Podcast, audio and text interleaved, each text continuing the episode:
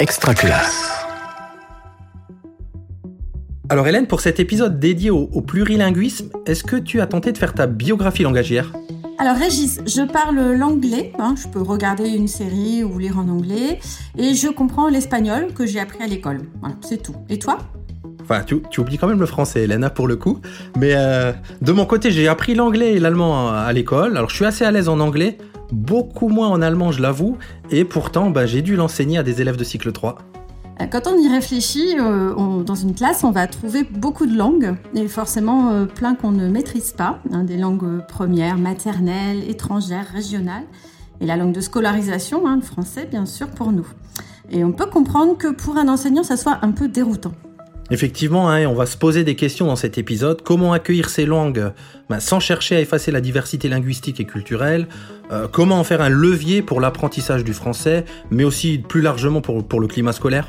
Et c'est un enjeu qui concerne tous les élèves, hein, pas seulement ceux qu'on appelle les élèves allophones nouvellement arrivés. Et finalement, ça concerne aussi tous les enseignants. Donc c'est ce sujet que nous allons aborder avec nos invités. Amélie Lecomte, bonjour. Bonjour.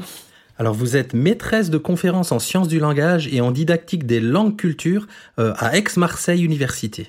Tout à fait. Émilie Bossé, bonjour. Bonjour. Vous êtes professeur des écoles au Mans, vous avez actuellement une classe de CP et vous pratiquez l'éveil aux langues depuis plusieurs années maintenant. Vous nous direz en quoi ça consiste et puisque ça apporte très concrètement à vos élèves. Ok. Alors la première chose qu'on aurait envie de, de savoir, de comprendre, dans- en tout cas dans la première partie de cette émission, c'est serait quelque chose de, définitoire autour de qu'est-ce qu'une langue, qu'est-ce que le bilinguisme, le pluri, le multilinguisme, pour nous éclairer tous sur, ces notions de manière très, euh, très concrète, Amélie. Oui, c'est tout à fait fondamental de commencer par le, commencement, effectivement. Euh, certaines de ces notions sont plus ou moins faciles à, expliciter, mais la plus difficile semble celle qui est la base de toutes les autres, c'est euh, qu'est-ce qu'une langue en fait? Alors avant, je pourrais commencer par définir le multilinguisme tout simplement. C'est la coexistence, donc plus ou moins harmonieuse, ça dépend des situations, de plusieurs langues sur un même territoire. On parle de société multilingue. Et le plurilinguisme, quant à lui, c'est euh, au niveau individuel. C'est la capacité d'un seul individu, d'un même individu, à avoir des compétences donc plus ou moins affirmées dans deux ou plusieurs langues. Le bilinguisme relevant de ses compétences plus ou moins affirmées dans, dans deux langues. Ce qui est, ce qui est intéressant dans, quand on envisage le plurilinguisme, c'est d'en avoir une idée un peu souple, euh, c'est-à-dire ne pas penser qu'il faut une maîtrise totale, euh, experte euh, à l'écrit et à l'oral euh, dans deux langues ou plus, mais, mais d'en avoir une, des compétences donc plus ou moins, plus ou moins affirmées. Donc ça, c'est pour la distinction plurilinguisme et multilinguisme. Et donc, ça nous ramène à qu'est-ce que c'est une langue, puisqu'il va bien falloir définir cette notion pour mieux comprendre multilinguisme et plus, plurilinguisme. Alors, sans rentrer dans les détails, parce que la langue, c'est une notion extrêmement complexe, la première distinction qu'on opère, c'est langue-langage. Hein. Le langage, c'est une capacité humaine, universelle, innée. On l'a toute. On est des êtres doués de langage. Et euh, c'est cette capacité-là qui nous permet à chacun euh, de communiquer et d'interagir. Mais le langage n'est pas la langue. La langue, c'est tout à fait autre chose. Et si on en revient à la définition initiale de Saussure, on peut considérer la langue donc comme un système de signes spécifiques aux membres d'une même communauté. C'est un instrument de communication, mais c'est aussi un mode d'expression de la pensée, et ces deux dimensions sont tout à fait fondamentales.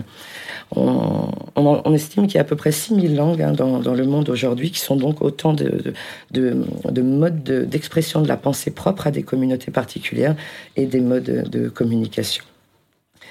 Voilà, donc c'est une définition un petit peu, un petit peu générale.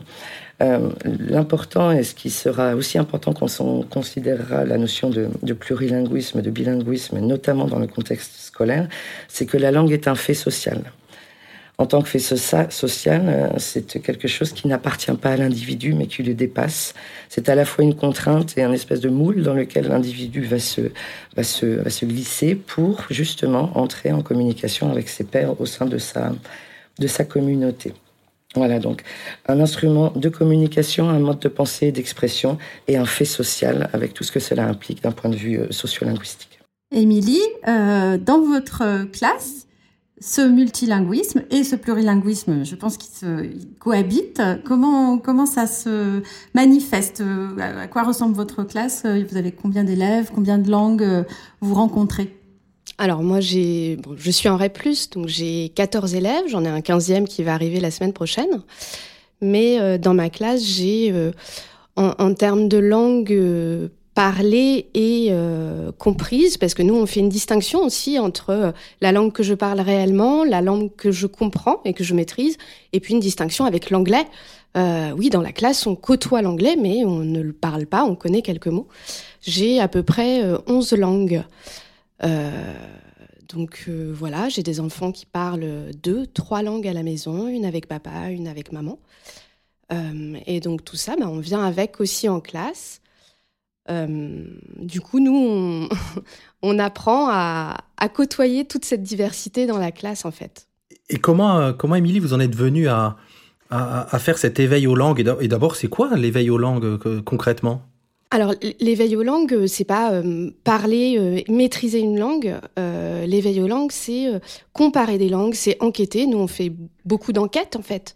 On, on cherche comment fonctionne un système d'écriture, comment fonctionne une langue. Et puis, on fait surtout beaucoup de comparaisons avec le français. et puis, les langues entre elles. Donc, les langues que certains enfants parlent, mais aussi on a d'autres langues. Hein. Moi, dans ma classe, personne parle italien et pourtant on s'appuie beaucoup sur l'italien. Euh, euh, voilà. Moi, j'y suis venue, euh, j'ai assisté à une conférence pédagogique.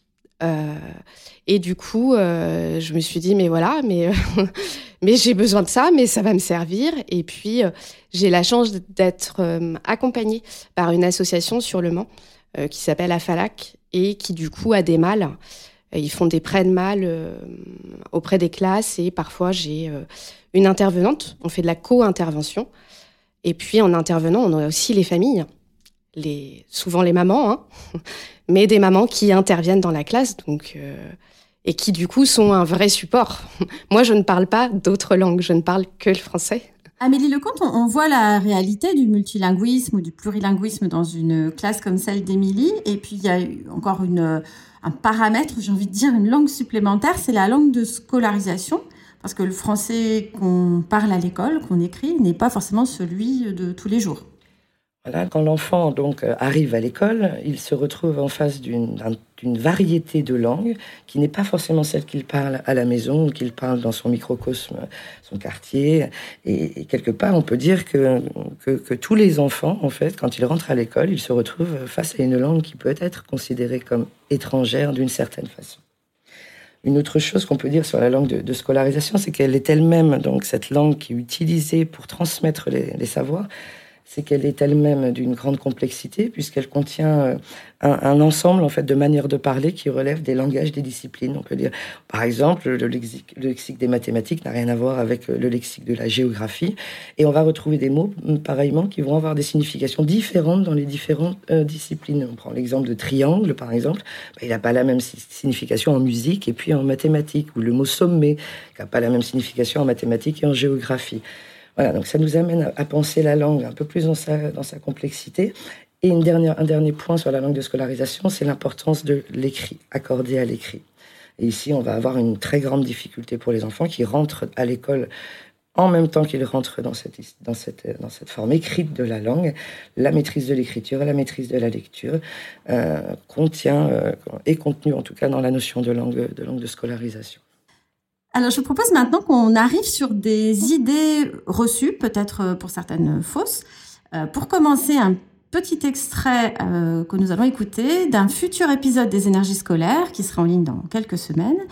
vous allez entendre Nadège Rio-Creux. Elle est enseignante en UPE2A en collège et elle évoque une idée reçue que vous avez sûrement déjà entendue et peut-être même prononcée. Tout d'abord, on était un peu agacés euh, par euh, l'idée, euh, les, les, stéréotypes euh, malheureusement qu'on entend souvent, y compris dans l'éducation nationale, qui est qu'il faudrait euh, oublier sa langue d'origine pour bien parler français. Par exemple, on entend des fois des gens dire mais c'est normal qu'ils ne progressent pas en français, ils continuent à parler leur langue à la maison. Et nous on dit bah oui, heureusement il faut continuer à parler à sa, sa langue. Et cette diversité de langue, c'est pas un handicap, c'est au contraire une chance. Et on voulait vraiment valoriser ça. Euh, valoriser ces langues d'origine parce qu'elles sont belles, parce qu'elles ont des choses à dire, parce que c'est déjà c'est leur langue, donc elles, peuvent, elles ont droit d'exister. On l'entend très souvent, hein, que la langue première n'aurait pas sa place à l'école et que même ça serait un obstacle à l'apprentissage du français. Amélie Lecomte, que dit la recherche à ce sujet? Est-ce que c'est une idée fausse? Alors c'est tout à fait une idée fausse, mais il faut bien comprendre que cette idée vient d'un héritage en fait. On est passé en quelques décennies de, ce qu'on a appelé l'idéologie monolingue, avec une focalisation sur le monolinguisme et euh, une dévalorisation du plurilinguisme, alors qu'il faut remettre les choses à leur place. Le plurilinguisme est la norme hein, au niveau, mondial. Et on est donc passé de, cet héritage monolingue à une espèce de valorisation, voire prescription de l'idéologie plurilingue. En tout cas, ça, ça explique, la raison pour laquelle la langue première, dans les idées reçues, euh, n'a pas sa, place à l'école, puisque l'école, c'est le lieu du monolinguisme euh, par excellence mais cette idée est complètement fausse, comme l'a rappelé votre intervenante, puisque d'abord, premier point, la science maintenant a fait d'énormes progrès, que ce soit en, psycholinguistique, en neurolinguistique, en sociolinguistique, en linguistique tout court, etc. Et on sait très bien que la langue première est fondamentale. L'usage est de reposer sur la langue première, c'est fondamental pour acquérir les langues 2, 3, 4 et aussi la langue de scolarisation. Donc pour plein de, pour plein de raisons, hein, des raisons euh, c'est un petit peu ce que disait euh, Picasso. Hein. pour apprendre quelque chose de nouveau, il faut se reposer sur ce qu'on connaît déjà. Émilie, vous, dans votre pratique quotidienne auprès de, vos élèves, ça, se concrétise comment, ce fait de, bah, de, continuer de valoriser euh, cette langue-là aussi auprès des élèves, auprès des familles? On a, enfin, moi au départ, quand j'ai commencé, les familles étaient assez souvent surprises que je leur demande, par exemple, j'y mets à la maison, vous parlez quelle langue? Parfois elles avaient tendance à dire bah on parle surtout le français. Je disais ah mais vous vous parlez notre langue et alors maintenant on se connaît avec la famille. Moi ça fait quelques années maintenant que je suis à l'école donc ils savent et c'est une réponse que je n'ai plus par exemple de euh, oui, à la maison, on, parle français. Non, à la maison, on parle lingala. À la maison, on parle le boulou. On parle, voilà. Alors j'ai eu des familles hein, qui parfois étaient, euh, qui disaient mais moi c'est qu'un dialecte. Oui, mais c'est pas grave en fait. Vous le maîtrisez, vous le parlez bien faites-en profiter votre enfant. En fait, il va maîtriser cette langue à la maison. Et puis à l'école, on va avoir notre langue de scolarisation.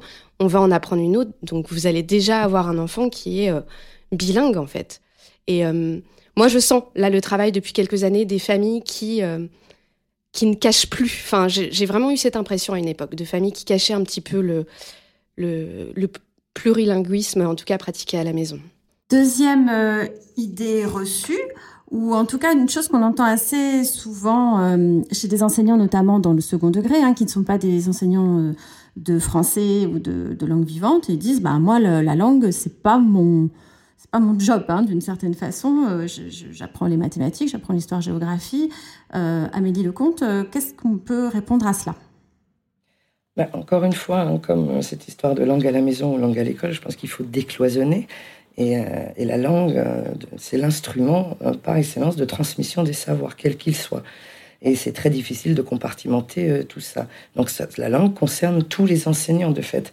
Et il semble que à l'intérieur d'un établissement, faire face au multilinguisme des classes ou au plurilinguisme des enfants, ça ne peut se faire que dans le cadre d'un projet collectif, d'un projet d'établissement qui implique tous les enseignants euh, de manière différente, mais tous en lien avec qu'est-ce que c'est, euh, quelle, place a la langue dans mon enseignement et comment je peux contribuer à améliorer les compétences euh, langagières de mes élèves. L'idée des, lexiques des disciplines, par exemple, on y reviendra peut-être tout à l'heure avec des exemples d'activités, mais la conscience que ma discipline est faite d'un lexique spécifique, d'une manière de parler spécifique, euh, me permet aussi de prendre conscience que je suis complètement impliqué dans l'enseignement et l'apprentissage de la langue de scolarisation auprès de mes élèves. Il y a une troisième, un, un troisième élément qui nous paraissait intéressant autour de, de ces idées reçues. C'est toute la charge culturelle qu'il y a autour d'une langue et, et l'ensemble des, des, des, stéréotypes qui peuvent être euh, charriés dans la, quelque part dans, dans, dans, la mémoire collective, et surtout le fait de pas passer à côté de ces réalités socioculturelles de chaque pays. On peut pas, euh, on peut pas ne pas penser en ce moment à ce qui peut se passer en Ukraine, par exemple, mais d'une manière beaucoup plus large sur l'apprentissage de ces langues et, leur, leur charge culturelle qui est aussi, voire plus importante que, que l'apprentissage grammatical de, de, telle ou telle langue. C'est un, un, un, vrai débat, ça aussi, Amélie Lecomte? C'est totalement un, vrai débat. Cette histoire de, comme euh, Émilie le, disait tout à l'heure, de, ne pas accepter les langues des élèves à l'école, c'est quand même euh, nier la présence de ce qu'ils sont, d'une certaine manière, puisqu'ils ne sont pas découpés en un mois à l'école et un mois à l'extérieur de l'école. C'est quand même dénier une partie de leur identité, de ce qu'ils sont, et ça peut avoir des conséquences tout à fait, euh, tout à fait dommageables. Ça a des conséquences, notamment en termes de sécurité ou d'insécurité linguistique. Ne pas prendre en considération euh, le profil de l'élève dans sa totalité, et notamment linguistique et culturel, c'est euh, quelque part le mettre dans une situation où ce qu'il est n'est pas légitimé par l'environnement, dans le cas de l'école institutionnelle, dans lequel il baigne. Et, ça peut avoir des conséquences tout à fait dommageables, non seulement sur les acquisitions en termes linguistiques, mais aussi sur son bien-être, son épanouissement euh, personnel et son épanouissement au sein de l'éducation. Oui, c'était question de, climat scolaire aussi qui se pose dans cette euh, hospitalité par la langue, en fait, que vous, que vous préconisez.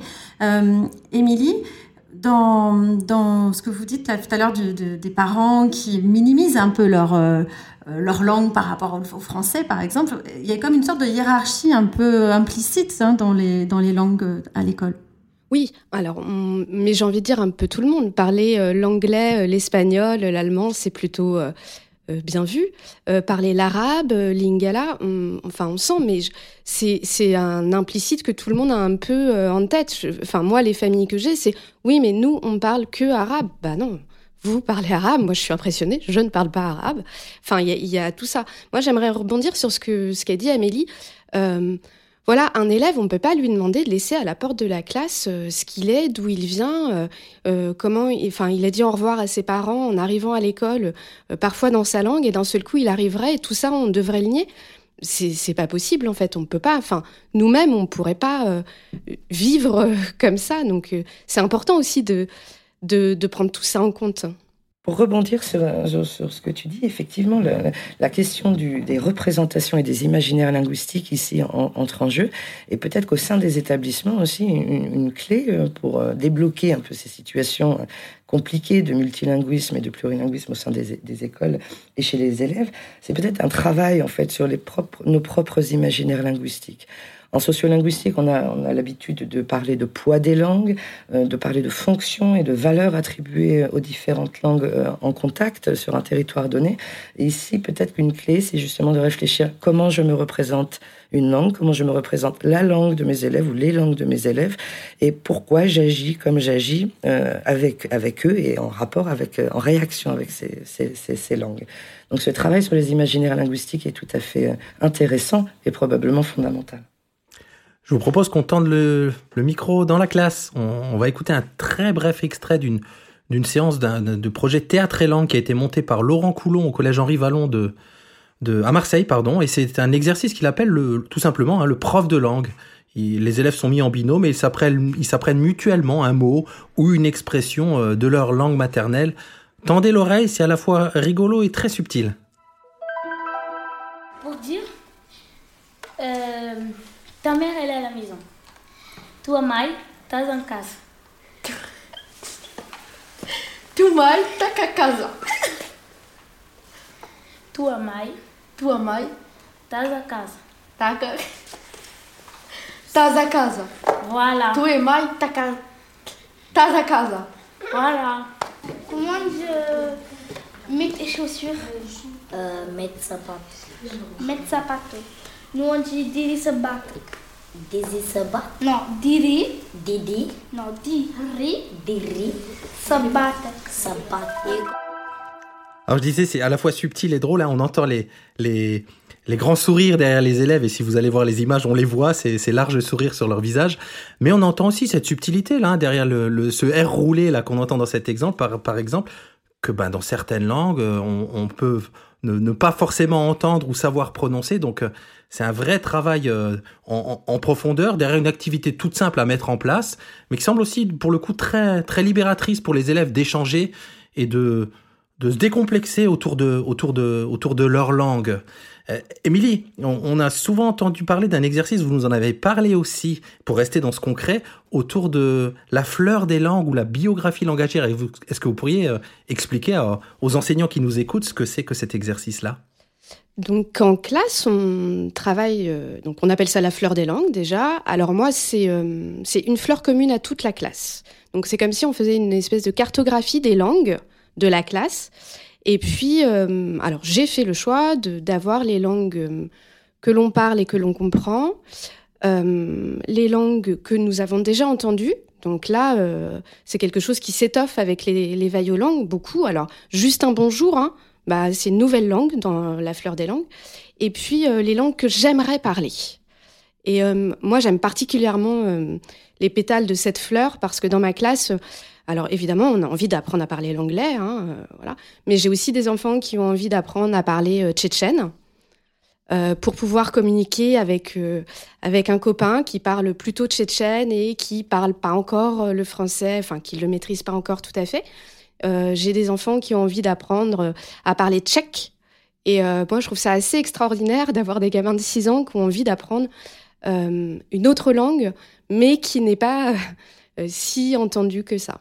Et euh, dernièrement, on a ajouté un pétale, euh, enfin une nouvelle fleur, euh, parce qu'on n'était pas tout à fait d'accord sur la langue que je comprends et que je parle. On a les langues qu'on maîtrise un petit peu, donc on connaît les couleurs, on sait dire bonjour, on connaît le nom des animaux. et donc ça c'est commun à toute la classe, donc on a l'italien, l'anglais, l'allemand, on, on, étoffe un petit peu, mais ça c'est eux qui ont fait la demande, en disant on sait qu'on ne le parle pas, mais on se souvient de quelques mots. Et c'est intéressant cette cartographie dans la classe. Alors, il ne faut pas non plus peut-être euh, euh, être trop dans l'angélisme, on va dire. Non. Il euh, ne faut pas minimiser non plus les difficultés que ça peut être pour un enseignant de se retrouver dans des situations avec des, élèves qui maîtrisent mal, la, plus ou moins mal, le, le français. Amélie Lecomte, qu'est-ce qu'on peut dire à ces enseignants? Par quoi ils peuvent commencer? Des choses relativement concrètes. Avant tout, il me semble qu'il faut rappeler qu'il n'y a pas de solution miracle et que la situation du multilinguisme en classe est une situation extrêmement complexe et à laquelle il est très difficile de, faire face. Donc ça, c'est le premier point. À l'impossible, nul n'est tenu. Et il est vrai que les politiques linguistiques éducatives actuelles demandent aux enseignants de prendre en charge quelque chose qui est très difficile, voire impossible, dans les temps, en tout cas, qui leur sont euh, accordés.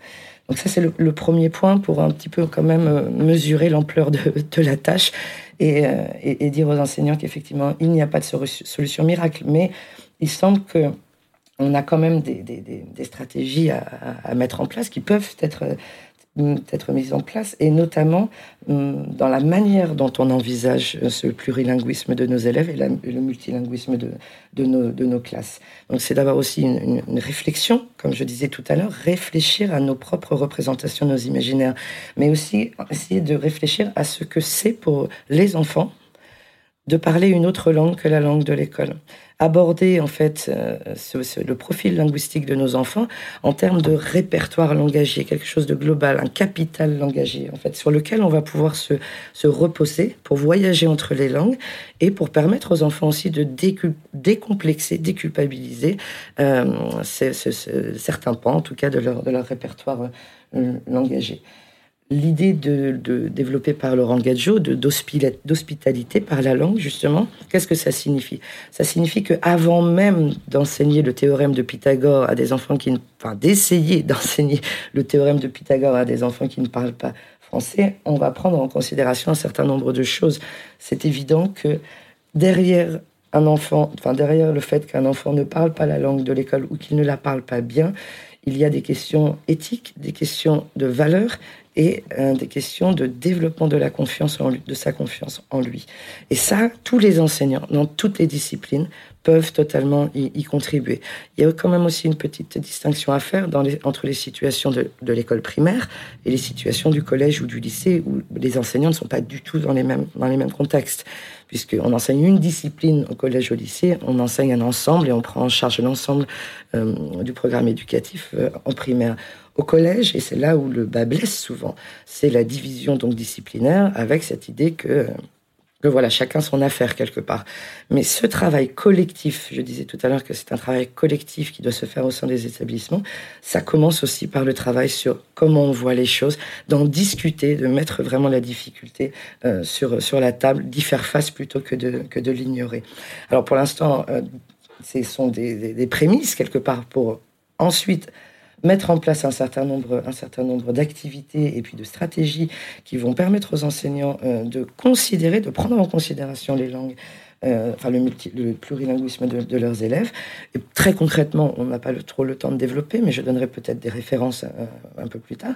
On peut faire des lexiques bilingues disciplinaires, par exemple. On peut on peut mettre en place des activités qui vont solliciter les langues des élèves, mais de manière totalement guidée. C'est-à-dire que l'idée, c'est pas non plus d'avoir un capharnaüm polyglotte dans la classe, mais d'essayer d'utiliser vraiment au sens euh, pédagogique du terme euh, les ressources linguistiques, parce que ce sont des ressources linguistiques sur lesquelles en plus nous devons nous reposer pour améliorer les apprentissages de manière stratégique quelque part, ou en tout cas didactique. Émilie, on entend souvent aussi euh, et c'est pas faux, hein, pour le coup, de la part des enseignants, le manque de temps. Il y a ce programme qui contraint pas mal de choses. Il y a énormément de choses à faire dans, les programmes de, chacune des disciplines. Et, pour le coup, ben, ben, j'ai pas le temps de faire de l'éveil, de l'éveil aux langues, Émilie. J'ai vraiment pas le temps. Tu comprends, mon programme est, très chargé. Mais on sait que derrière cet éveil aux langues, de manière cachée ou plus ou moins visible, on fait beaucoup d'autres choses, il me semble. Oui, moi, je, quand je fais de l'éveil aux langues, je fais de l'EMC. On apprend à s'écouter, on coopère, on partage. Euh, voilà, tout ça, on le fait. Donc, j'entre vraiment dans le programme de l'EMC quand je fais de l'éveil aux langues. Euh, l'éveil aux langues, j'ai envie de dire, c'est plutôt transversal aussi. Euh, euh, moi, j'ai un exemple concret. Quand on classe, euh, par exemple, des, noms de fruits dans plusieurs langues, bah, déjà, on va les classer par langue. Donc, on va essayer de retrouver en observant quels sont ceux qui vont ensemble. Puis après, on va essayer, en fonction des traductions, de les mettre en ligne et en colonne. Bah, on travaille le tableau à double entrée. Puis là, on se rend compte qu'on en a vraiment besoin du tableau à double entrée. Sinon, sur notre tableau, c'est le bazar, on s'y retrouve pas. Et puis, l'autre chose qu'on fait en éveil aux langues, bah, on émet des hypothèses. Euh, on cherche, euh, on justifie sa réponse. Puis parfois, on, a une hypothèse, mais on n'arrive pas à la justifier. Bah, du coup, c'est le copain qui dit Ah, mais moi, je pense comme toi. Et du coup, on se met d'accord avec quelqu'un euh, pour trouver euh, comment, comment j'ai fait pour penser ça, où j'en suis. Bah, c'est de la vraie coopération entre élèves, en fait. on travaille le langage. Moi, j'ai l'impression que je travaille un petit peu tout, en fait, en faisant de l'éveil aux langues.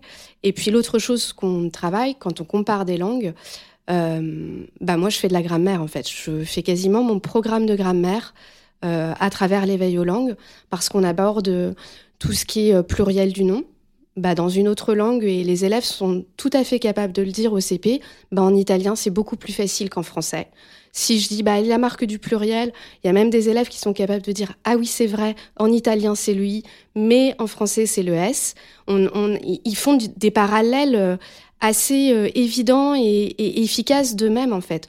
On travaille le genre, euh, on peut travailler sur l'adjectif. C'est quoi un adjectif? Bah, En fonction de sa place dans une langue ou dans l'autre, bah, ils sont capables de le resservir. Enfin, je ne sais pas trop comment l'exprimer, mais en tout cas, ils font des détours et on arrive à revenir sur le français. Et ça, c'est vraiment utile.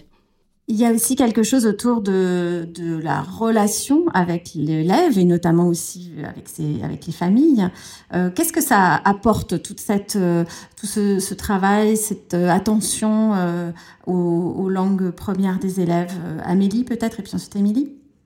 Bah, D'abord, ça apporte la reconnaissance et la valorisation des individus, de leur répertoire euh, pluriel. Hein.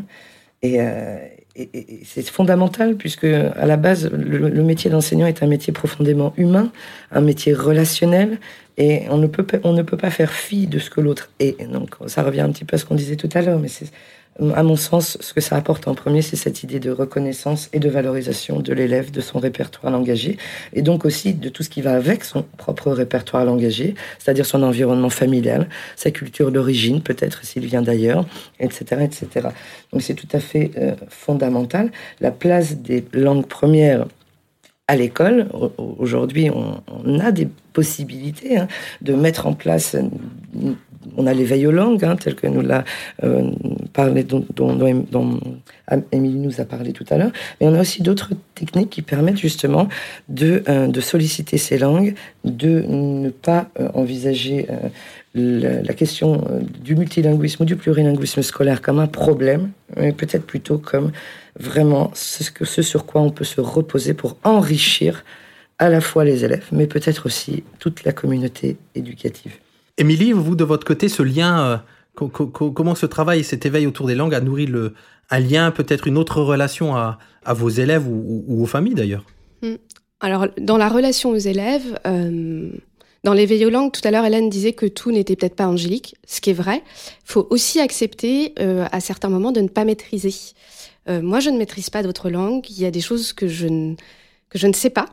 Alors une séance d'éveil aux langues, c'est toujours un peu fatigant parce que euh, je dois un peu attraper au vol euh, ce qui se passe, ce qui est dit, euh, euh, synthétiser ce que disent mes élèves et puis je ne sais pas toujours ce qui va être dit ou, ou fait, quel lien ils vont faire avec une autre langue. Donc il y a un côté un peu un peu fatigant et pour moi en tout cas, mais en tout cas mes élèves le voient comme quelque chose de mais tu ne le sais pas, mais Comment ça, tu, tu, toi, la maîtresse, tu ne sais pas? Eh bien non, moi, la maîtresse, je ne sais pas. Et ça, je trouve que ça replace euh, dans leur façon de, de voir les choses. Euh, avec moi, en tout cas, euh, c'est rigolo. Ils sont hyper empathiques du coup. Ils, enfin, ils, vont m'encourager. Ils vont me dire aussi, bah, sur ça, bah moi, je le sais, toi, tu le sais pas. On, on, on a un vrai échange, je dirais, d'égal à égal. Enfin, voilà, et ça, c'est intéressant. Et l'autre chose dans le lien aux familles, euh, moi je demande de l'aide aux familles. Et euh, les familles le perçoivent, euh, sont parfois surprises que je leur demande de l'aide et quand elles viennent lire une histoire dans leur langue à l'école, moi je les remercie. Et puis la classe les remercie, c'est important. Et je suis toujours surprise, les familles me remercient d'avoir eu le droit de venir. et ça, je trouve que c'est hyper fort. Enfin, on crée vraiment quelque chose, quoi. Je pense que vous nous avez donné envie, hein, toutes les deux, d'aller voir du côté de, alors de l'éveil aux langues ou d'autres euh, types d'activités. Euh, pour cela, on va avoir besoin aussi de références, d'inspiration que vous pourrez partager euh, avec nous. Alors, je commence par Amélie. Oui, alors il y en a toutes, euh, il y en a une multiplicité, hein, mais moi j'aurais voulu peut-être souligner deux, deux travaux, enfin deux, deux types de travaux déjà, un, plutôt psycholinguistique et un autre didactique. Le premier, c'est tous les travaux de Marie-Rose Moreau, donc qui est psycholinguiste, que vous connaissez probablement, qui a beaucoup travaillé euh, donc sur euh, les, situations UPE2A, enfin l'accueil des élèves allophones nouvellement arrivés en milieu scolaire. Euh, donc tous les travaux hein, de Marie-Rose euh, Moreau, dont d'ailleurs quelques conférences qui sont en ligne directement accessibles sur, sur YouTube. La deuxième référence que je pourrais donner, c'est Laurent Gadjo, donc avec cette question de, de l'hospitalité, euh, de l'hospitalité par les langues. il rejoint par rapport à l'hospitalité par les langues Meyer-Biche. Je pourrais mettre les références plus, plus précises, plus précises. Mais ces deux notions Enfin, cette notion d'hospitalité par la langue est, sûrement une bonne clé aussi pour les enseignants pour rentrer, enfin, pour faire face aux difficultés qu'on a, qu'on a soulevées tout au long de cette émission. Et une dernière chose peut-être un peu plus philosophique pour terminer, c'est juste euh, un merveilleux texte d'Anna Arendt euh, qui s'appelle euh, Que reste-t-il? et qui traite en fait de la place du rôle de l'affect de la langue maternelle. Très bien, merci Émilie. Alors, euh, moi, je vais être sur, euh, sur de la pratique. Euh, J'aurais envie de conseiller un album euh, multilingue qui s'appelle Ti Chaperon Rouge. Alors, je ne le prononce sans doute pas bien. aux éditions Salang Édition, qui est un album multilingue. Alors, je pense qu'il y a entre 50 et 60 langues dans cet album. Donc, c'est le Petit Chaperon Rouge. il y a des QR codes, donc toutes les langues, en fait, on peut les écouter en feuilletant l'album. Euh, donc cet album, je trouve que c'est déjà une première entrée sur une histoire que les enfants connaissent, a priori, euh, pour écouter des langues. Et il existe une malle, une espèce de petite mallette pédagogique qui va avec, avec plein d'activités. Euh, et ça, pour commencer, je trouve que c'est plutôt intéressant. Ça permet de mettre le pied à l'étrier. Euh, je me permets une deuxième, un deuxième conseil. Bien sûr, allez-y. C'est euh, les langues du monde au quotidien. On en avait déjà parlé, donc c'est c'est un ouvrage qui n'est plus édité, mais qui peut s'emprunter. Et ça, c'est pareil sur les bonjours, sur euh, les fruits, sur il y a plein plein de choses. Donc, il existe pour le cycle 2 et le cycle 3. Et ça, c'est aussi un, un, un, ouvrage qui est, qui est intéressant pour les enseignants. Et puis, je conseillerais d'aller visiter le site Afalac où il y a notamment l'infothèque qui renvoie sur d'autres sites comme euh, Elodil, euh, comme Dulala, qui sont euh, aussi des ressources des, pour les enseignants, pour débuter en tout cas. Il y a plein de petites choses. Et sur le site Afalac, il y a aussi des, de des textes de référence qui sont intéressants. Donc voilà, pour commencer, ça peut être pas mal.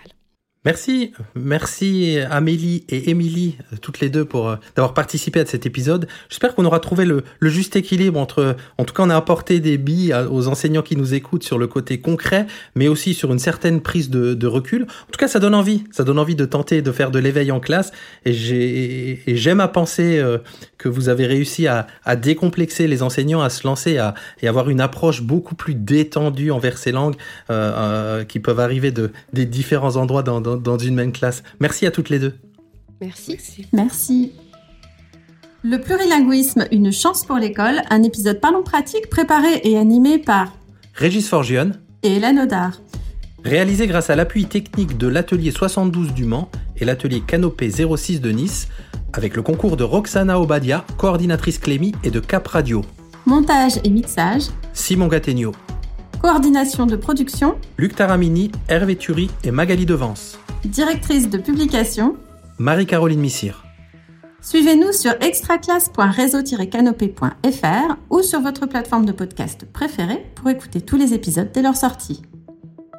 Une production Réseau Canopé 2022. Extraclasse.